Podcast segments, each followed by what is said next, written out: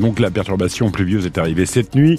Elle va poursuivre son chemin en restant présente encore un peu ce matin et puis à partir de la mi-journée, c'est un ciel variable qui prendra le relais. Les températures assez douces ce matin devraient atteindre cet après-midi 12 à 14 degrés. Le point en détail sur cette météo à la fin de ce journal. Dans l'actualité aujourd'hui de ce dimanche 18 février, Dylan Jaffrelot, après le télétravail, place à la télémédecine. Et oui, ça ne vous a pas échappé. Il est parfois compliqué de trouver rapidement un généraliste ou encore un dentiste. Alors de plus en plus de médecins proposent leurs services via Internet ou en visio. À Brest, par exemple, pour désengorger les urgences des hôpitaux, un cabinet de radiologie interprète les résultats de vos scanners IRM à distance.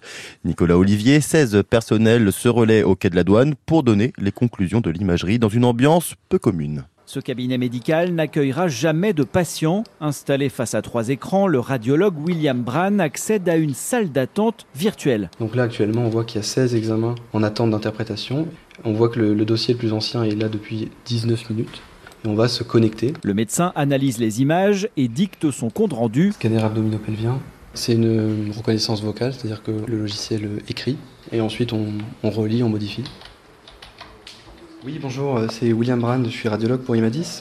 Je vous appelle pour le résultat du scanner de votre patient. Au bout du fil, le médecin prescripteur peut se trouver à Concarneau, Paimpol ou Lannion, mais aussi à Agen, Vichy ou La Réunion. C'est des examens qui sont faits euh, en urgence, c'est-à-dire des patients qui consultent à l'hôpital. On a des hôpitaux partenaires dans quatre coins de la France, donc ils arrivent aux urgences pour un traumatisme, une douleur, une infection et le médecin urgentiste qui les examine va prescrire un examen d'imagerie. La téléradiologie aide à lutter contre les déserts médicaux alors qu'il y a moins de 9000 radiologues en France, 13 pour 100 000 habitants.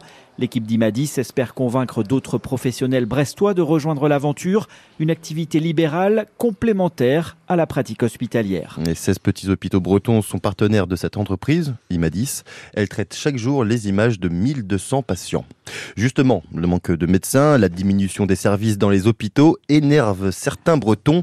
Entre 1000 et 1500 personnes se sont rassemblées hier matin devant le tribunal de Lannion. Tous ont dénoncé la fermeture des urgences la nuit d'ici deux semaines et pour une durée de 4 mois à l'hôpital de Lannion-Trestel.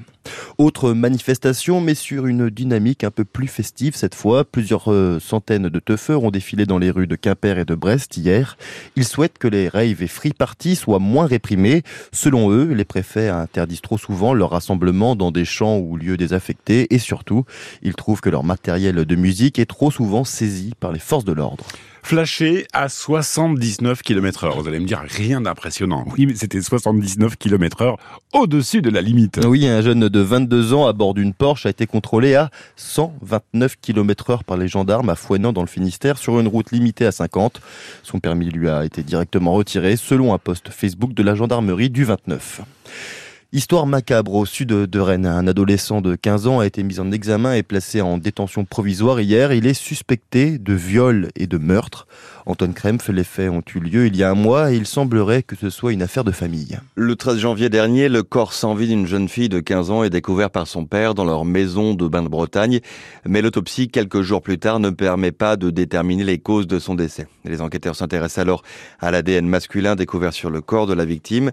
Toute la famille est entendue. Il s'agit d'une famille recomposée avec les deux garçons de la mère issus d'une précédente relation. Et c'est là que l'ADN parle, celui du plus âgé des deux frères, il a 15 ans, correspond avec les analyses biologiques ainsi que les traces de violences sexuelles visibles sur le corps de la jeune fille. Lors de sa garde à vue, le mis en cause a reconnu l'agression de l'adolescente. Il a été immédiatement placé en détention provisoire et mis en examen pour viol et meurtre. Le plus jeune frère, âgé de 13 ans, a quant à lui été remis en liberté après son audition. Le corps d'Alexei Navalny, toujours introuvable, il serait dans une morgue à proximité de la prison où il est mort avant-hier dans, l'Arctique. Mais pour le moment, ni l'avocat ni la famille n'a pu voir sa dépouille. L'équipe de Navalny accuse le Kremlin de vouloir cacher le corps pour couvrir les tueurs. Le gouvernement russe garde pour le moment le silence malgré les accusations de l'Occident et les rassemblements en hommage au principal opposant de Vladimir Poutine. Dernier jour de grève à la SNCF, le calvaire prendra fin demain à 8 heures pour les usagers du train. En attendant, il y a toujours quelques perturbations en Bretagne. 5 TGV inouïs sont annulés dans la journée dans les deux sens entre Brest et Paris et 3 dans les deux sens entre Quimper et Paris. Vous pouvez retrouver toutes les infos sur le site de la SNCF. Ça gratte, ça coche, ça croise les doigts pour décrocher le jackpot. C'est les gestes de plusieurs millions de joueurs de la FDJ en France.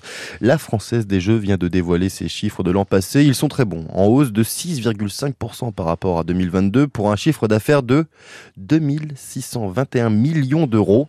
Dans un contexte d'inflation et de baisse du pouvoir d'achat, les Français gardent toujours une petite pièce pour jouer Agnès Soubiran. Et ils sont même de plus en plus nombreux à avoir joué au moins une fois l'an dernier. 27 millions de personnes, en moyenne 5 euros par semaine. Cela représente tout de même au final 20 milliards d'euros dépensés, malgré la baisse du pouvoir d'achat et l'inflation alimentaire. Ce qu'explique Stéphane Palaise, la PDG de la Française des Jeux. On a constaté qu'effectivement, les gens maintenaient leurs dépenses de jeu parce qu'elles représentent une toute petite partie de leur budget. En revanche, c'est euh, un petit plaisir dans un réseau de points de vente à côté de chez eux euh, une forme de convivialité et puis euh, un espoir euh, de gains. Des gains qui restent aléatoires pour les paris sportifs par exemple.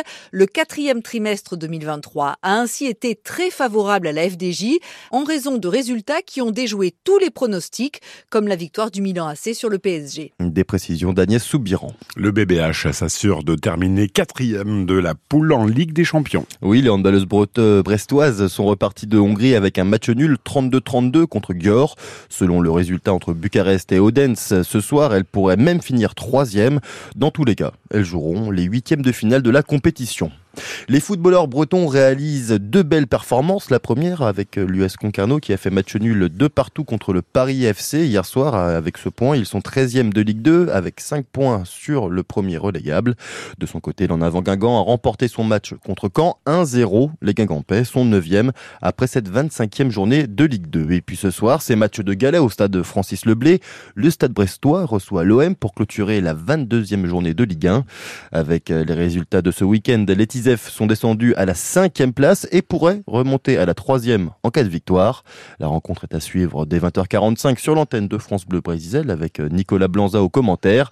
Et puis avant ça, le FC Lorient se déplace à Strasbourg à 13h. Sanlouza et Katsiris, les deux recrues hivernales sont blessés. Le match sera également diffusé sur notre antenne.